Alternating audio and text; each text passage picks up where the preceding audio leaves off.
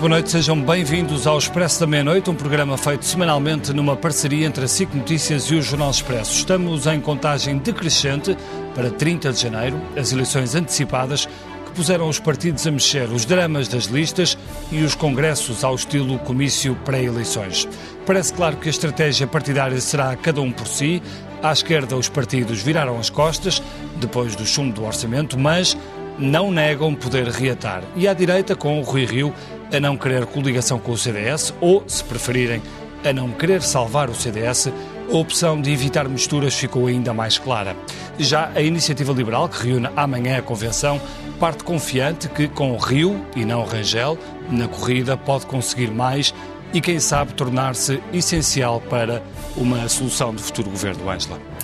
Para debater este tema, convidámos o Duarte Pacheco, que é presidente do PST da, da, área Oeste, o António Mendonça Mendes, que é presidente do PS de Setúbal e neste momento secretário de Estado dos Assuntos Fiscais, Telmo Correia, que é líder parlamentar do CDS, embora muito crítico do atual líder do partido, e a Carla Castro, que é da Comissão Executiva do Iniciativa Liberal.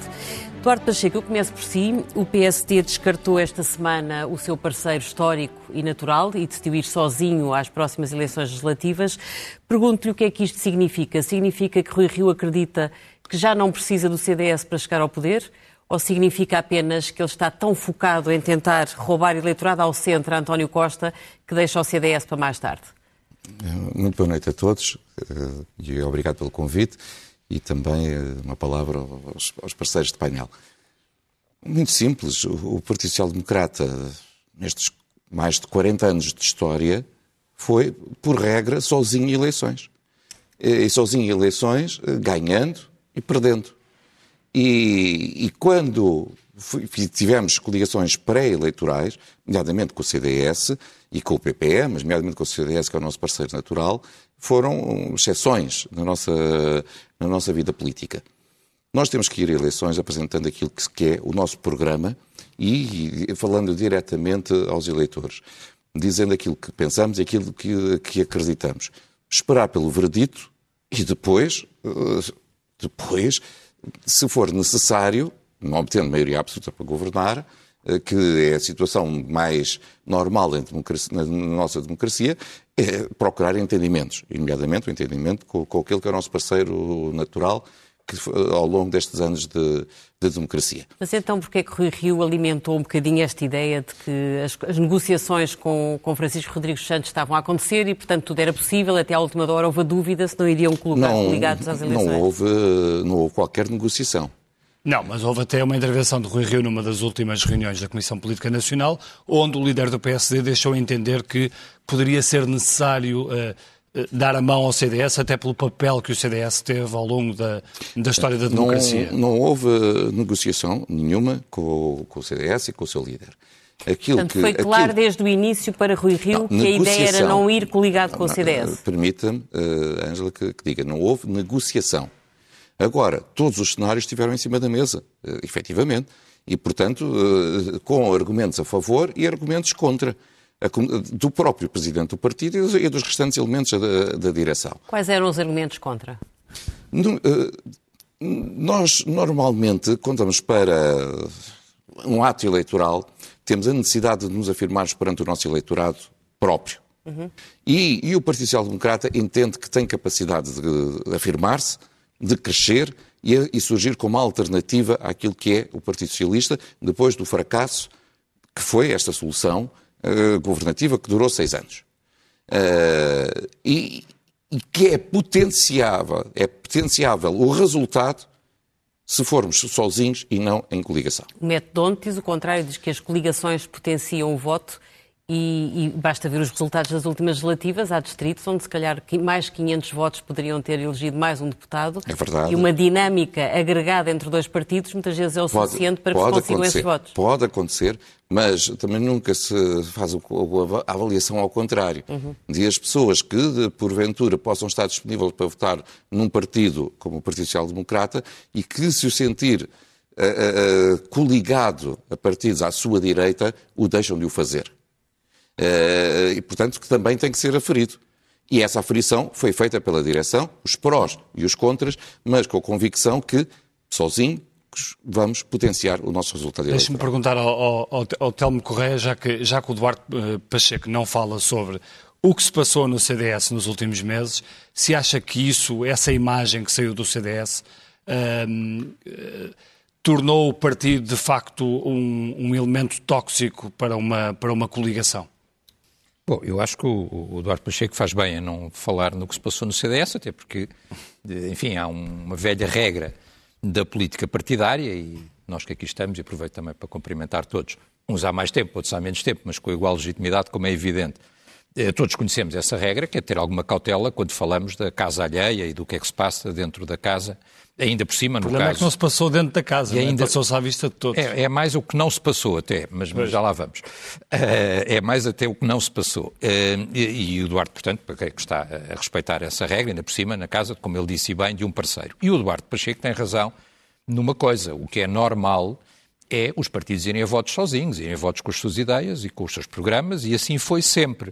Uh, quais são, ao longo de tantos anos já de democracia, quais são as exceções em que eh, o meu partido, o CDS, não foi a votos sozinho. Não foi na primeira AD, mas que era um projeto. E esquecer de várias coligações em autárquicas, é... por exemplo, que normalmente acontece. Pois, mas, oh, oh, Bernardo, tá bem, mas há...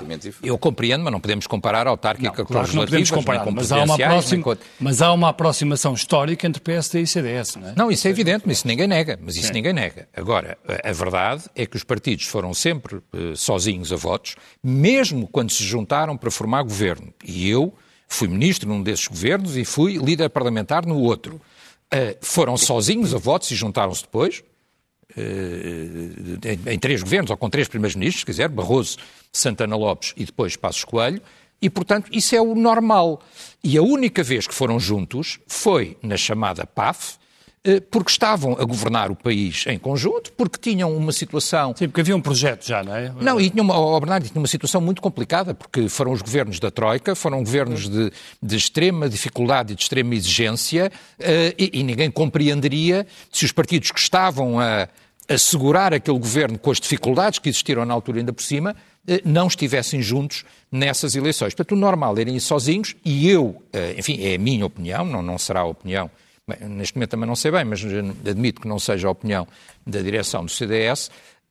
Eu acho que, inclusive, o CDS, tendo tido um resultado negativo nas últimas eleições legislativas, enfim, um resultado que tem sido usado até uhum. para, para uh, diminuir os últimos não sei quantos anos de história do partido, todos aqueles que foram eleitos com base nesse resultado têm sido apocados, por assim dizer, por esse resultado, tendo tido um resultado negativo, eu acho que um partido, quando tem um resultado negativo, o que tem que fazer nas eleições a seguir é ir a votos. Uhum. Se quiser, sem, é quase... PS, sem PSD, acha que o CDS fica muito fragilizado ou não? Não, eu acho que o CDS não tem que ter receio, pois quer dizer, pois o CDS elegeu uma direção para demonstrar que era perfeitamente possível superar o resultado negativo que tem nas últimas eleições, não pode ter medo de ir a votos. O problema do CDS, e o problema do CDS, na minha opinião, neste processo foi outro foi. E há uma coisa curiosa em relação ao. Não, não querendo meter a foice em seara alheia, há uma coisa curiosa em relação ao Dr. Rui Rio. Que é, o Dr. Rui Rio eh, aparentemente não queria eleições internas. Não queria. E disse várias vezes que não queria. E ganhou muito com elas. E andou a dizer que não queria, exatamente. E andou a dizer que não queria. Há certos momentos em que a realidade eh, acaba por nos trazer benefícios, mesmo quando não queremos o que é uma coisa extraordinária. Ele acaba por ter as eleições que não queria, e eu diria, neste momento, fazendo-lhe inclusivamente justiça, é o maior trunfo que tem o Dr. Rui Rio. Portanto, Francisco Rodrigues Santos neste deve momento. estar arrependido, na sua opinião, de não ter oh, Bernardo, aceitado eu acho, sinceramente, é a um minha opinião, de, de é a minha opinião, eh, eu acho sinceramente que esse foi um bocadinho o problema do CDS, porque todos os partidos tiveram ou vão ter, tanto quanto saiu da Iniciativa Liberal começará amanhã, espero que corra bem.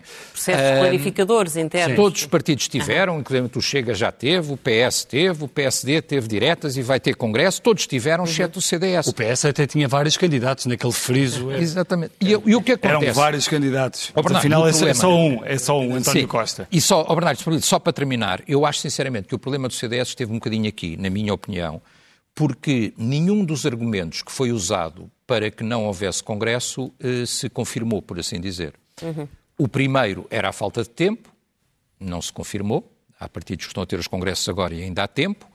O segundo era eh, que era preciso fazer oposição ao PS, também não se confirmou, porque não temos visto muita oposição ao, ao PS durante este período, mais discussão interna pela circunstância que se criou, eh, e o terceiro é que era preciso com urgência preparar as listas, coisa que não conhecemos também. Então deixa-me só fazer uma pergunta muito rápida, Telmo. Portanto, acha que estas eleições não correndo bem ao CDS, até por essa falta de relegitimação, podem ser uma forma de tirar de lá o líder do, do, o atual líder do CDS? Isso não é uma especialidade do CDS, Bernardo. Quer dizer, isso é o normal em qualquer partido, digo eu. Os partidos okay. vão a eleições, se tiverem melhor resultado do que tiveram nas últimas, o líder está confirmado. Uhum. Se tiverem resultado semelhante, Sai. terá que haver uma avaliação. Se tiverem pior, uhum. obviamente Sai. que o Congresso a seguir tem que decidir. Uhum. Bom, eu acho que num momento qualquer terá que haver Congresso. Eu dizia há pouco, o Dr. Rui Rio, o grande trunfo dele é, apesar de tudo, e em todas as circunstâncias, derrotou Pedro Santana Lopes, derrotou Luís, Luís Montenegro, Montenegro e derrotou Paulo Rangel. Qualquer um deles nomes de peso. Uhum. Bom, no CDS nós tivemos dois challengers, mas nenhum deles teve direito a Congresso, nem Adolfo Mesquita Nunes, nem Nuno Melo. Não ajuda à situação. Mas há um dia em que deve haver Congresso, digo eu, e nessa altura o Será no pós-legislativas, provavelmente. Carla Castro, o Iniciativa Liberal apresenta-se a estas eleições confrontado também com um certo dilema, porque por um lado é uma oportunidade para o partido se afirmar eleitoralmente e a vitória de Rui Rio no PSD pode, de certa forma, favorecer a iniciativa liberal, já que Paulo Rangel era uma pessoa que mais facilmente recuperava eleitorado do PSD, que fugiu mais para a direita. Mas, por outro lado, a iniciativa liberal não pode descapitalizar o PSD por aí além, porque se o PSD não ganhar as eleições, a iniciativa liberal não fará parte de nenhuma solução de governo. Como é que vão gerir este, este dilema? Uh, boa noite a todos e obrigado pelo convite e cumprimento em especial os colegas de painel. É um dilema muito fácil de resolver, por acaso, eu acho, porque o nosso opositor são as políticas dirigistas e a visão uh, que este governo e que a Jeringonça em concreto tem, tem aplicado. E, portanto, essa é a nossa, a nossa oposição. Mas o líder estamos... do seu partido dizia há dias que uh, não conta só o resultado que a Iniciativa Liberal vai ter, conta muito o resultado do PSD. Ou claro seja, ele próprio acabou sim. por confessar que há aqui uma certa preocupação, porque se o PSD não conseguir ganhar as legislativas, nada não, feito. Não, é, não é uma questão de, de, preocupação, diria, é mais de enquadramento. O que é que os portugueses vão ter de escolher? Vão ter de escolher basicamente duas coisas, que é, há uma continuidade ou não de uma geringonça, ou uma mudança de paradigma e de um outro bloco. Uma geringonça é... de direita, provavelmente. Eu não, não simpatizo especialmente com, especialmente com o nome, mas, portanto, uma alternativa a esta, esta visão socialista na, na qual nós estamos disponíveis para participar. O nosso dilema é um não dilema e nós temos uma vantagem enorme nestas, nestas eleições, que é? é? nós não estamos consumidos e com problemas internos, nós estamos muitíssimo fortes, temos estado dedicados, uh, obviamente, em processo de crescimento, porque somos um partido com a, nossa, com a dimensão que, que tem, e isso encara, obviamente, desafios, mas nós temos estado uh, a traçar políticas para o país, a olharmos para outros países, a olharmos para soluções de sucesso e, portanto, nós estamos a preparar, e daí também o, nosso, o nome da, da lista da Comissão Executiva que vai, que, com que nos apresentamos este fim de semana, de preparados. Ou seja, nós estamos preparados para soluções e para contribuir construtivamente para aquilo que nós consideramos que é um processo reformista que é necessário em Portugal e na qual nós consideramos que estamos, somos uma voz ativa, forte e cada vez mais credibilizada na, na sociedade portuguesa. E é Como é, é que um programa de um partido liberal, que é uma coisa nova no, no xadrez político português, se pode conciliar com um líder do PSD tão moderado e tão ao centro? Eh, eu acho que esse também é outro, outro desafio. Obviamente os programas ainda não estão, ainda não estão, ainda não estão apresentados, não é? Uh, há linhas em que nós naturalmente temos vindo a convergir nos últimos, nos últimos meses. Há políticas de preocupações semelhantes, por exemplo, em termos da carga fiscal, uns terão uma solução mais de uma forma, outros de outra, mas, por exemplo, há um ponto de, há um ponto de, de convergência. Uh, há situações em que para nós são claramente muito importantes, que são a carga fiscal, a liberdade de escolha na educação e na saúde. Uh, temos tido uma preocupação do, do não, mais, não, não mais euros para, para a TAP e, obviamente, princípios que não atentem contra o Estado de Direito, contra as liberdades. Isto são pontos que são uh, conversáveis, passa a expressão, uhum. não é? E, portanto, é com toda a tranquilidade. Importante neste momento é que os portugueses percebam as nossas políticas, a nossa energia reformista, as soluções e que contam, como têm contado, com a iniciativa liberal. Carla, é do, do, ponto de vista da iniciativa liberal e, e no discurso que irá fazer nesta campanha, quais são os pontos-chave uh, em que a Iniciativa Liberal pretende tocar relativamente a estes seis anos de governação, uh, o que ficou por fazer, as coisas mais importantes uh, que, na vossa opinião, acham que, que vão pesar muito para, para, para, para, pois, para o eleitor? Temos, isso é uma, é uma boa questão e é triste quando o difícil é escolher quais são, porque há tantas coisas que são, que são de apontar. Desde logo, uma política de estagnação Uh, nós acreditamos, e os, e os, dados, por muito que se tentem torturar os dados, é, é, é, o que é. Há divergência face à União Europeia, nós somos um país pobre num clube de ricos, uh, estamos asfixiados, as empresas e, as, uh, e os particulares. A situação, há uma desesperança no país, isso é visível nos jovens, a dizer um terço dos jovens neste momento pensa em emigrar e, portanto, nós estamos não só por um lado estrangulados no ponto de vista do crescimento económico, como com uma desesperança face ao futuro. E isto é fruto de uma política de empobrecimento e de uma política de demonização de um conjunto da iniciativa privada, de um conjunto de situações que nós achamos que é intolerável. Portanto, acha que a política económica é a grande linha de fratura entre a esquerda e a direita nestas eleições? Hum, semi. É política económica, mas a política económica é um meio para chegar a várias, a várias coisas. É intolerável como nós temos uh, o elevador social estragado neste país. É intolerável os níveis de pobreza. E, portanto, eu fiz assim porque, quando nós às vezes falamos na economia, parece que há uma certa dissociação da economia e das pessoas. E não há. Uh, são vertentes, são, são tudo, são faces da, da, mesma, da mesma moeda. E, portanto, é importante que, sim, há um estrangulamento da carga fiscal, um estrangulamento do crescimento económico, mas que é um meio para atingir fins. É um meio para atingir o valor social, igualdade de oportunidades Sim. e todo um conjunto de, de, de estado de, de vida. Uh, uma, das, uma das grandes bandeiras que o PS tinha uh, quando se apresentou há seis anos e, e, foi tendo nos últimos anos e faz parte também uh, da, sua, da sua narrativa é a defesa do Estado Social. E isso tem sido sempre muito referido pelo Partido Socialista. Mas é, é no Estado Social ou na resposta que o Estado Social dá que vemos os grandes problemas. Uh, no Serviço Nacional de Saúde, com, nem vale a pena estar a enumerar aqui os episódios, na, na, educação, onde até já se fala de uma task force para a educação, quer dizer, como se o Ministério da, da Educação não fosse suficiente, tem que se criar uma task force. Portanto, como é que o PS uh, vai conseguir uh, convencer os eleitores, no, a 30 de janeiro, de que está em boas condições para continuar a liderar o país, sobretudo com estes problemas que o PS não conseguiu resolver? Boa noite a todos, em primeiro lugar. O PS eh, tem um projeto de transformação e desenvolvimento do país. Eh, e um projeto de desenvolvimento económico, assente, eh, assente no, numa economia de mercado, como é evidente, e assente no Estado Social. O Estado Social é absolutamente fundamental para garantir uma coisa que é a igualdade de oportunidades. E eu discordo eh, dessa avaliação de que, uh, Mas não está, de que existe não está um caos, de que existe um caos no SNS ou na educação. Existem seguramente, e vou-lhe dizer uma coisa, existirão sempre problemas, sempre problemas, uh, e haverão, são sempre desafios que temos que ir enfrentando. Agora, há uma coisa que eu estou absolutamente convencido. O Serviço Nacional de Saúde é a mesma joia da coroa da nossa democracia. Uh, basta olhar para os indicadores Uh, antes do 25 de Abril, antes de haver SNS, no que diz respeito à, à esperança média de vida, à, à, à, morte, à morte infantil, para se perceber de toda a evolução. Ouça, tá antes, bem, está, está de, a fazer uma comparação com não, antes do 25 de Abril. Não, eu estou a fazer a comparação... Podemos fazer uma comparação com os países, com os países iguais a nós. E vou fazer a comparação atual. Portugal é o país do mundo com a maior taxa de vacinação. Portugal, tá Portugal respondeu. Não, estamos a falar dos cuidados. Não, desculpa, eu estou a falar do SNS como um todo. Quando o SNS mudaram... em Portugal, o SNS em Portugal teve o teste de stress. Sim, mas a taxa de vacinação pandemia. é um bom exemplo. Oh, oh António, deixa-me só dizer, a taxa de vacinação é um bom exemplo, porque teve que se chamar alguém. Claro.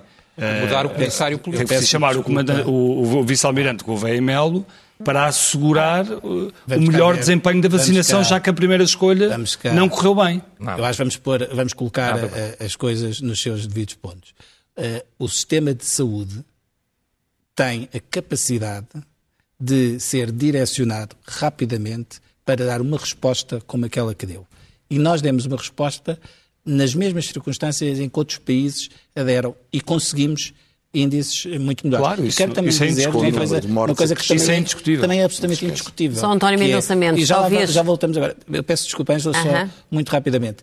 Uh, não viu nos nossos hospitais nenhuma das imagens que vimos em muitos dos países civilizados, felizmente, mas uh -huh. também podia ter acontecido.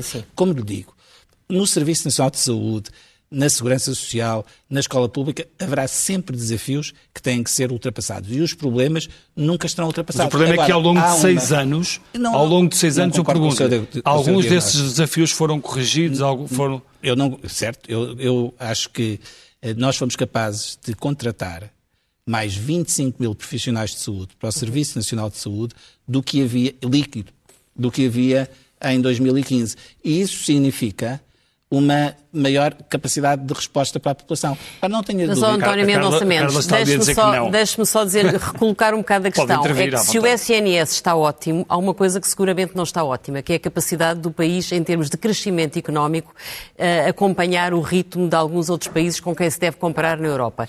E aí, já se percebeu, na campanha eleitoral, o PS vai ser duramente confrontado com propostas relacionadas com a carga fiscal, nomeadamente para o mundo empresarial. Como Secretário de Estado dos Assuntos Fiscais, acha que é necessário o PS comprometer-se nesta campanha com um novo regime fiscal para as empresas ou não? Então, vamos por partes. A OCDE divulgou um estudo hoje em que a perspectiva de crescimento económico para Portugal no próximo ano é a maior da OCDE. Nos últimos Mas olha, seis Volkswagen anos... também divulgou na quinta-feira um comunicado em que faz um plano para exatamente o fabrico de automóveis elétricos até 2025, onde inclui várias fábricas espanholas e não consta lá a Auto Europa. Dizem que querem ver quais são as condições, nomeadamente em matéria fiscal, que Portugal vai apresentar. Com certeza. Isto é um sinal vermelho ou não? Eu penso que a previsão da OCDE é para Portugal Portugal será o país da OCDE que mais crescerá no próximo ano é um sinal verde e de esperança. Mas o facto de nos últimos seis anos, pela primeira vez no século, termos convergido em termos de crescimento económico com a média da zona euro, é também um bom indicador. Sabe que eu refuto, Não há que mexer no regime fiscal para as empresas, António Mendonça Mendes. A ideia, a média pode estar baixa, eu vou votar a ideia que possa aqui haver uma divisão. Eu sei que eu estou aqui rodeado à direita, mas que a direita defende as empresas e a esquerda está contra as não empresas. Não perguntar Isso se o PS tem, deve o PS... rever o regime fiscal para as empresas. É tão simples quanto isto. Eu vou-lhe dar um exemplo, eu vou-lhe dar um, um, número que acho que é um número que, que, é, que é muito importante. Em termos de incentivos fiscais ao investimento das empresas, uhum. no ano 2020, a nossa despesa fiscal com o investimento de, de, de, de, benefícios fiscais ao investimento por parte das empresas é equivalente à diminuição de 4,5 pontos percentuais na taxa geral de IRC. Portanto, nós, ao longo dos últimos anos, temos procurado ter uma política seletiva de abatimento fiscal em sede de IRC, uhum. privilegiando as empresas que investem, privilegiando as empresas que investem em inovação e desenvolvimento, privilegiando uh, o o, o, as empresas que mantêm os lucros nas empresas para reinvestir e não para, uhum. uh, para um, distribuir dividendos aos sócios. Agora, o que nós precisamos no país é de ter um acordo de rendimentos que permita aumentar os salários das pessoas e que permita, ao mesmo tempo, dar competitividade às empresas uhum. uh, para poderem aguentar esses aumentos. A Carla e queria, tudo isso, queria e tudo isso deve ser feito com tranquilidade. É, porque eu quero fazer aqui um, uma, um apontamento pelo seguinte. Por muito que nós torturemos os números, não é? Eles, eles, não confessam ou a realidade continua a ser a mesma. É que são selecionados os indicadores sobre o crescimento da OCDE. Aquilo que não é falado é que a, a Portugal vai ter a terceira recuperação mais lenta comparando 2022 com aquilo que é preciso comparar, que é 2019, que é o período antes do Covid. Quando isto é assim selecionado, a verdadeira história não é contada. Porque assim, Portugal teve a sexta maior queda de PIB e o que é que acontece? Claro que quando há uma queda, depois pode haver um crescimento, mas isto tem que se ver do ponto de vista acumulado, ou seja, a recuperação. E a recuperação é mais lenta. Se nós vamos, vamos ver PIBs, nós estamos em divergência com a União Europeia. Se vamos analisar a PIBs per capita, ainda maior a divergência. A mesma OCDE de que falou fala de falta de competitividade fiscal. A mesma OCDE fala de uma década perdida, fala dos indicadores reproduzidos pela SEDES, por entidades, que 2040, 2050 é cada vez mais uma separação. Esta é a realidade quando nós não vamos selecionar eh, dados para maquilhar a realidade. Se, se me permite, é assim. É... É muito e é normal que um partido mais recente tenha normalmente menos memória histórica, mas é preciso olhar para a realidade do país e de onde é que, de onde é que nós vemos. Nós muitas vezes fazemos a comparação com as taxas de crescimento dos países de leste para comparar com as taxas de crescimento português. E esquecemos de uma realidade, que é a realidade do nível de qualificação, de qualificações dos portugueses antes de entrarmos na União Europeia e o nível de qualificação desse, desses países. É que é, um, é que é uma diferença brutal. Uhum. Quando o António Guterres, em 95, elegeu a, a, a educação como a grande prioridade, como a grande uhum. paixão, foi a verdadeira reforma estrutural que fizemos do país. Porque foi muito difícil. Mas foi há muitos anos e não demos o salto que já Temos, devíamos ter dado. Começamos a ter esse salto. Eu peço desculpa, é que, é que, os níveis de qualificação aumentarem consequentemente. Uhum. É, é, é, fruto de uma, de uma política que é constante e que não foi, felizmente, interrompida por nenhum governo. Pode ter diferenças em termos de atuação, mas a necessidade da aposta na qualificação dos portugueses, em termos de ser a base. Repare, o que nós precisamos não é de choques fiscais. Uhum. O que nós precisamos é de, de, de políticas de qualificação de, das bem. pessoas, que é isso que aumenta a competitividade. Eduardo Pacheco. Eduardo Pacheco, não precisamos de choques fiscais? Eu, eu, eu penso que, que, o António está a brincar connosco. Só pode. Só pode. Uh, porque nós podemos. Porquê? Então, diga lá. Temos ganhos de qualificação. Muito bem. E o que é que isso se refletiu ao nível da produtividade? E da competitividade. Aquilo que nós assistimos, aliás, foram, aliás, vocês começaram a dizer, a quantidade de jovens que querem que abandonam o país, porque os salários cada vez são mais baixos. E os salários são mais baixos porque os empresários são todos maus ou porque as empresas não conseguiram ganhar competitividade. Quer dizer, ter diplomas só para ter diplomas todo bonitinho para pôr lá na parede, ou é para ter capacidade de produzir melhor? E ora, Eduardo Pacheco, o que é que o PSD vai ter para propor nessa favor, área na, na próxima falhou. campanha eleitoral? É, vamos, vamos, ser, vamos ser reais e falar do país real.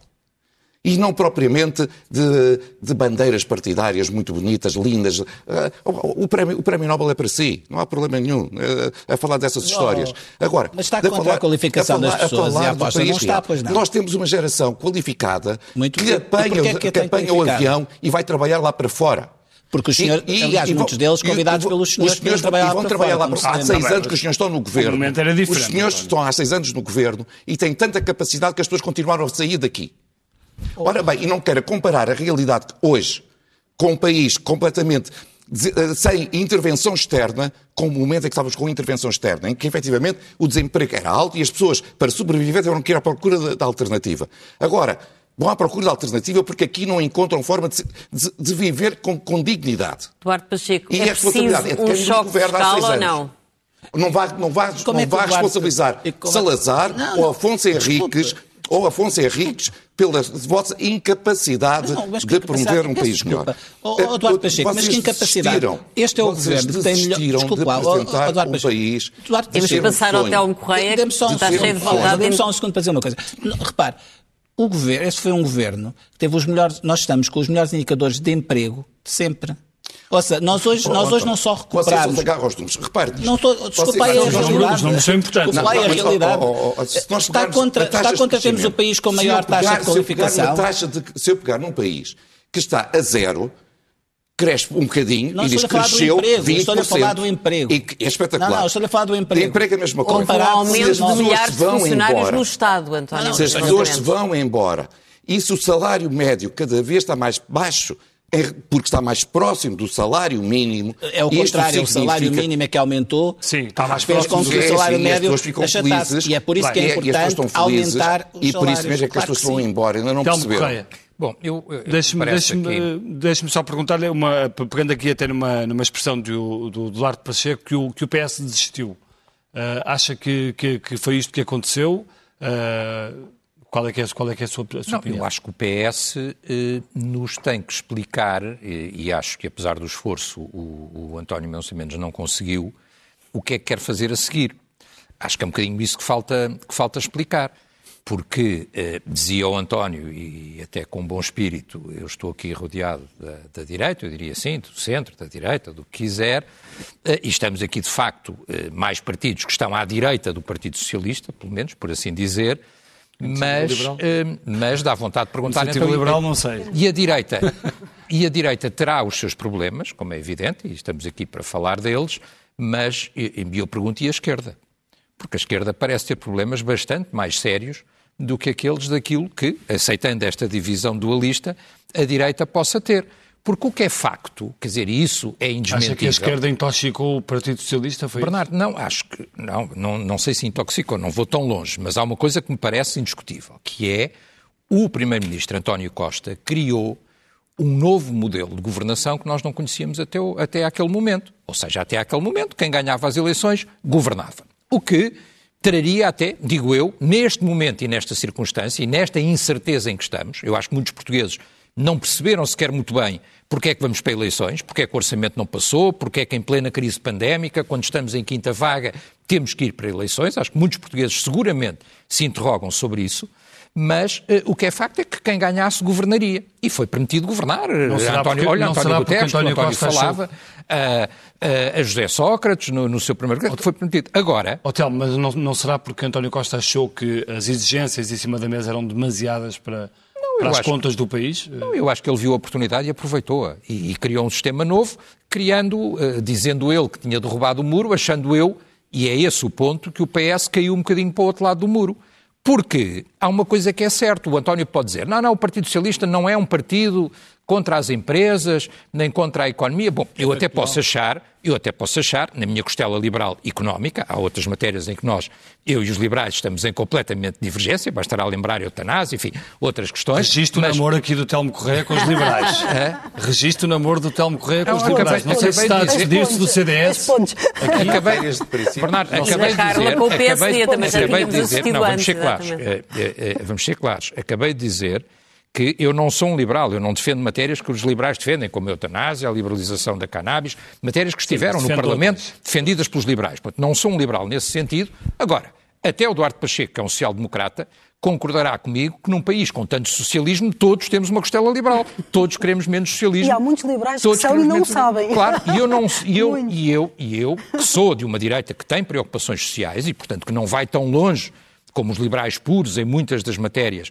que eles defendem, porque sou de uma direita de tradição democrata cristã, com preocupações sociais, mas reconheço essa mudança. Agora, há uma coisa que é indiscutível, e falando na esquerda, que é eh, governar a favor da economia e das empresas, condicionado pelo Partido Comunista e pelo Bloco de Esquerda, é uma coisa que não existe em país nenhum do mundo. Uhum. Em país nenhum do mundo. Sim, mas, PCP... há, mas há, uma coisa que é inquestionável, que é, uh, foi com este governo e com as esquerdas que se conseguiu o primeiro acidente orçamental em, em Portugal. E isso é digno de registrar ou não? É verdade, mas isso conseguiu-se um bocadinho uh, através da habilidade da própria execução orçamental e eles próprios se dizem enganados, porque eles eram, as coisas eram comprometidas e depois não eram executadas ou não eram feitas, ou o Partido Socialista assobiava para o lado. Foi o que eles andaram a dizer durante tempo e foi assim que o Partido Socialista, durante algum tempo, conseguiu criar a tal ilusão que conseguia ao mesmo tempo controlar a esquerda e controlar os, os sindicatos uhum. e os setores mais reivindicativos e, simultaneamente, não criar o susto eh, de partidos anti-europeus, de partidos eh, contra as regras da própria União Europeia. Eles são contra as regras da União Europeia, as regras orçamentais, as regras do déficit, tudo isso,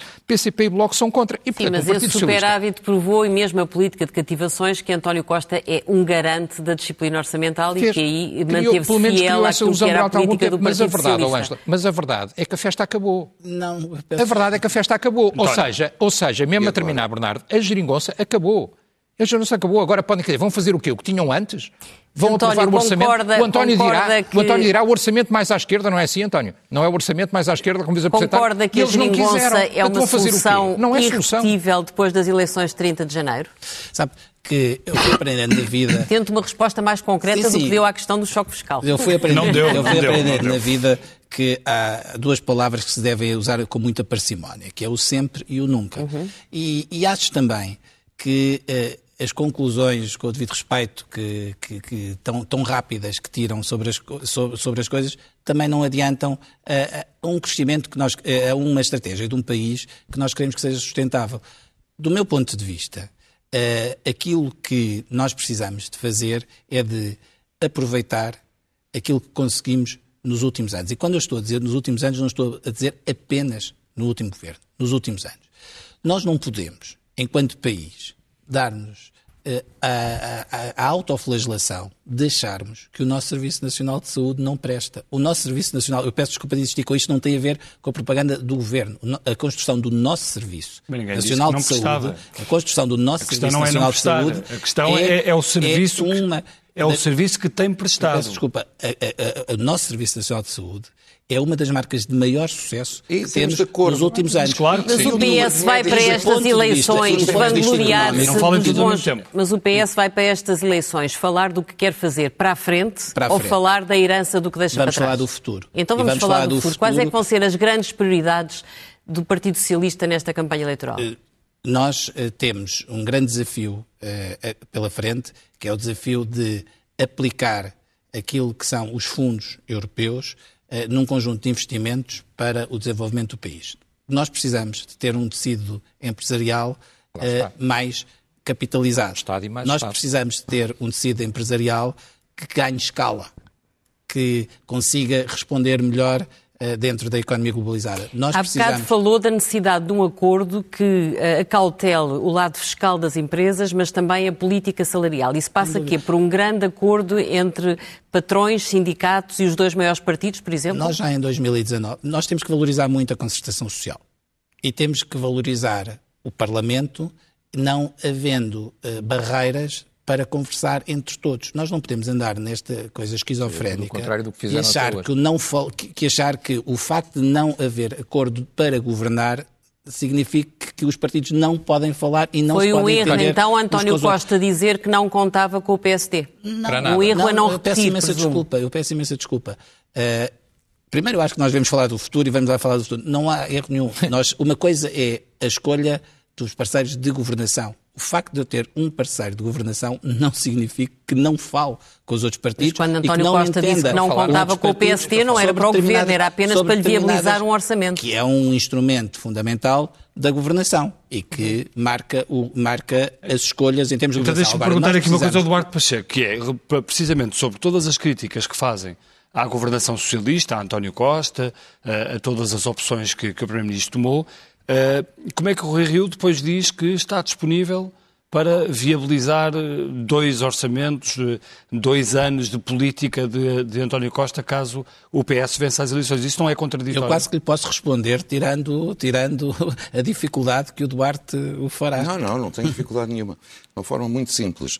Nós eh, queremos olhar para o futuro. E uma das coisas fundamentais para que o país possa crescer e possa, ao crescer em termos económicos, pagar salários melhores às pessoas, Sim. significa que tem que haver condições de governabilidade.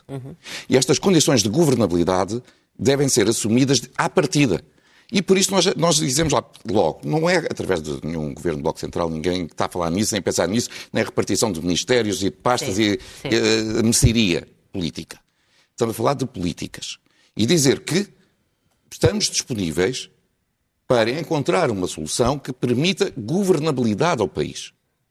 Infelizmente, não ouvimos ainda nada do Partido Socialista sobre Ou isso. seja, se E perderem as achamos, e achamos que o Partido Socialista dispostos- devia ter a mesma abertura e dizer isso às pessoas. Estão dispostos a viabilizar um governo do Partido Socialista. Mas aí Sobre condições, Sobre com- condições. sobre condições, naturalmente. Ninguém passa cheques em branco a ninguém. Uhum. Nem na nossa vida pessoal, nem da vida política. E porquê é que acham Eduardo- que o Partido Socialista ainda não, não, não, não deu essa moeda de troca ao PSD? Porque o Partido Socialista pensa menos no país e pensa mais nos seus interesses pessoais. Porque senão já teria dito... Porque se pensasse no país e tivesse a mesma postura de pensar primeiro no país, dizia algo semelhante. Dizendo, o país precisa de governabilidade, não podemos estar a viver eleições seis em seis meses. A solução que nós tivemos com a extrema-esquerda não, não funcionou. E se não funcionou e, não- e e queremos que haja governabilidade, poderemos estar numa necessidade de permitir um governo do Partido Social Democrata minoritário.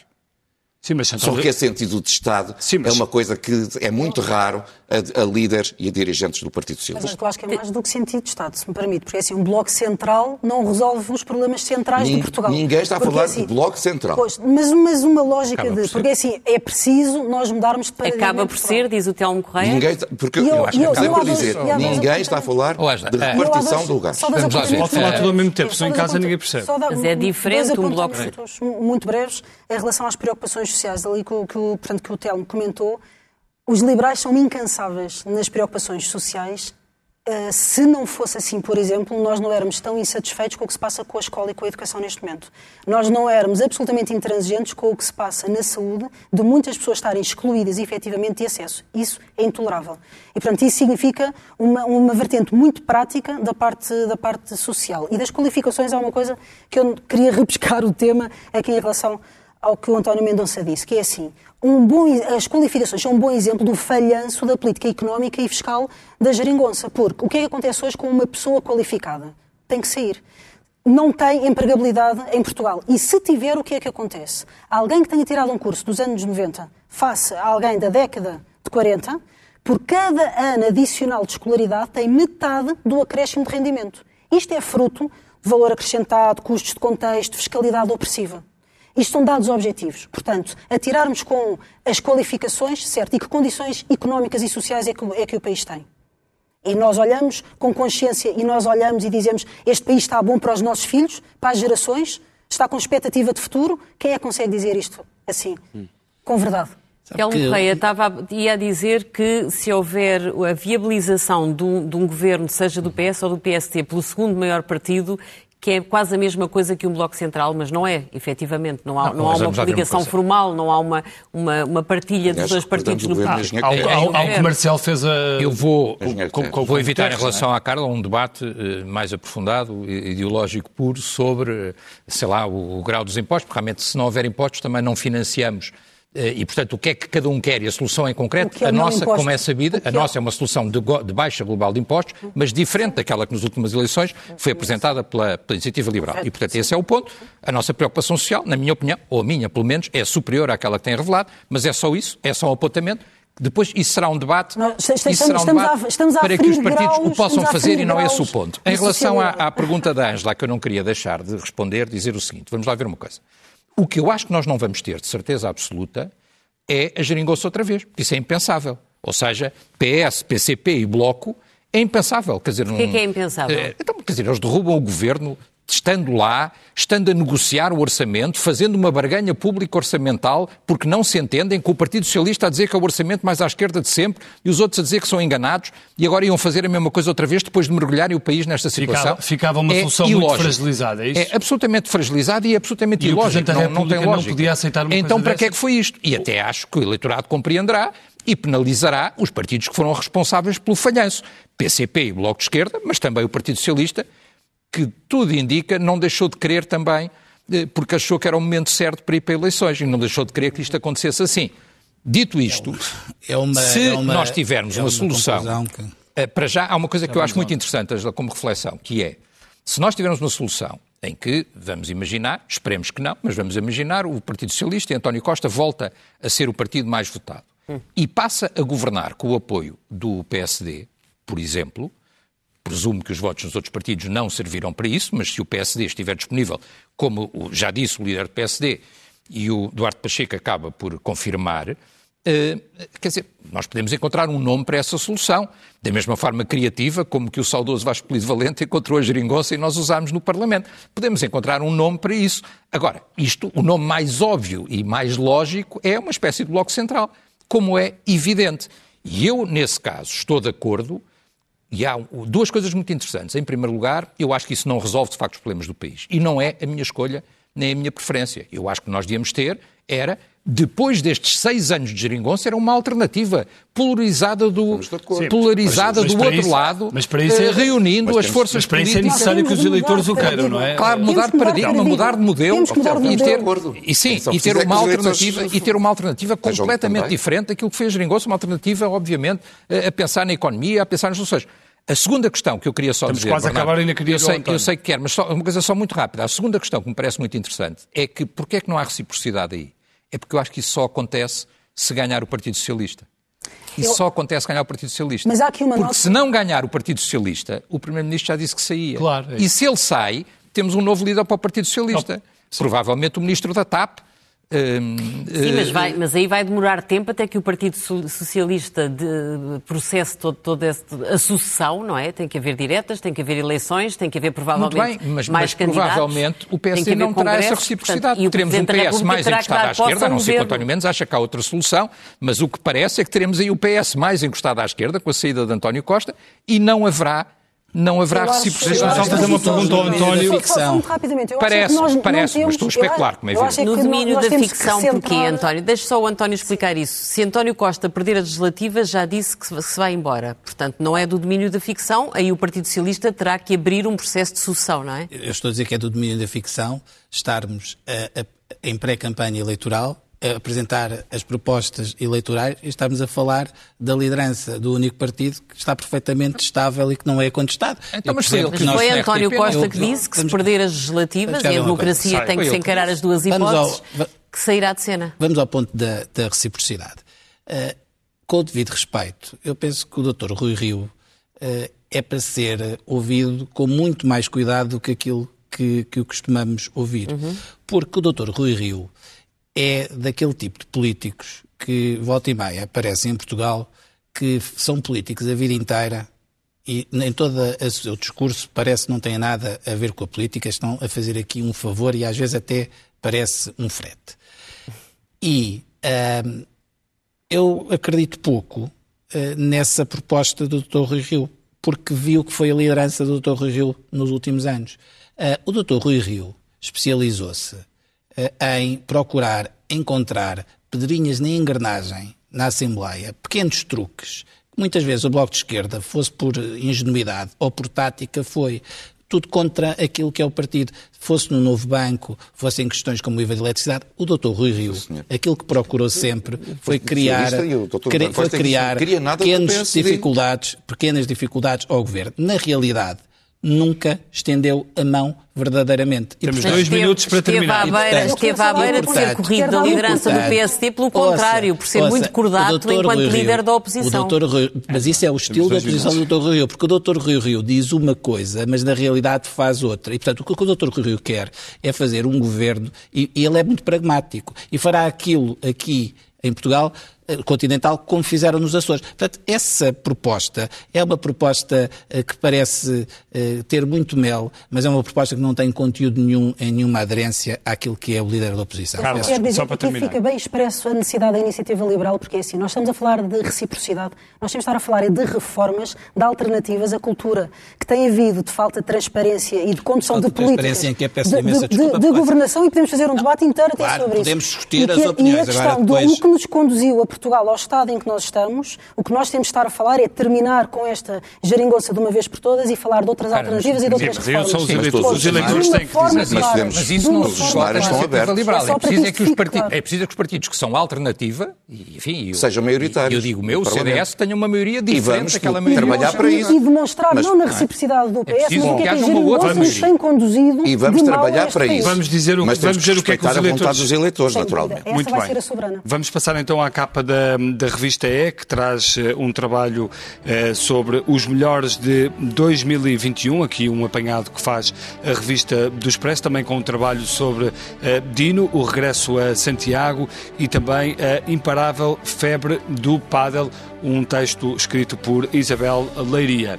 Depois, na, no caderno de Economia, a manchete: o Estado não está a cumprir recomendação de teletrabalho. O Governo recomendou o trabalho remoto a partir de 1 de dezembro, mas sindicatos dizem que na administração pública nada mudou. O Ministério de Alexandre Leitão confirma e remete a decisão para acordo entre dirigentes dos serviços e trabalhadores. E depois aqui na ilustração central, TAP um ano à espera da luz verde de Bruxelas, eh, este difícil dossiê do ministro Pedro Nuno Santos, que já foi aqui referido, e no caderno principal, Ângela. O caderno principal, a manchete, volta a falar-nos de Ricardo Salgado. A Justiça executa pensão, contas, casas e quadros a Salgado. Depois da penhora, fecha-se o cerco com a execução judicial.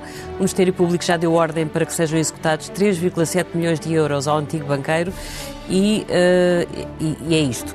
Sobre Salgado é isto. Depois temos que a Omicron... Já é muito. A Omicron reforçou a decisão de vacinar as crianças dos 5 aos 11 anos. Os supermercados vendem 400 mil testes Covid por semana. Temos depois um trabalho que nos deixa aqui uma pergunta um bocadinho preocupante, inquietante: como vamos viver se um dia a internet vier abaixo? Eduardo Cabrita ainda pode ser acusado no caso do atropelamento fatal e quanto às listas do PS, temos uma novidade: Medina estará nas listas João Leão volta a ficar de fora e António Costa pode apostar no ex-autarca de Lisboa em futuro governo. O Estado não está a cumprir as regras que criou para o teletrabalho. É um dos títulos que vimos também aqui eh, e que está no caderno da Economia. O Expresso está nas bancas este sábado e já está disponível também no site do eh, Expresso. Nós eh, voltamos na próxima semana. Bom fim de semana e boa semana. Muito obrigado. Boa noite.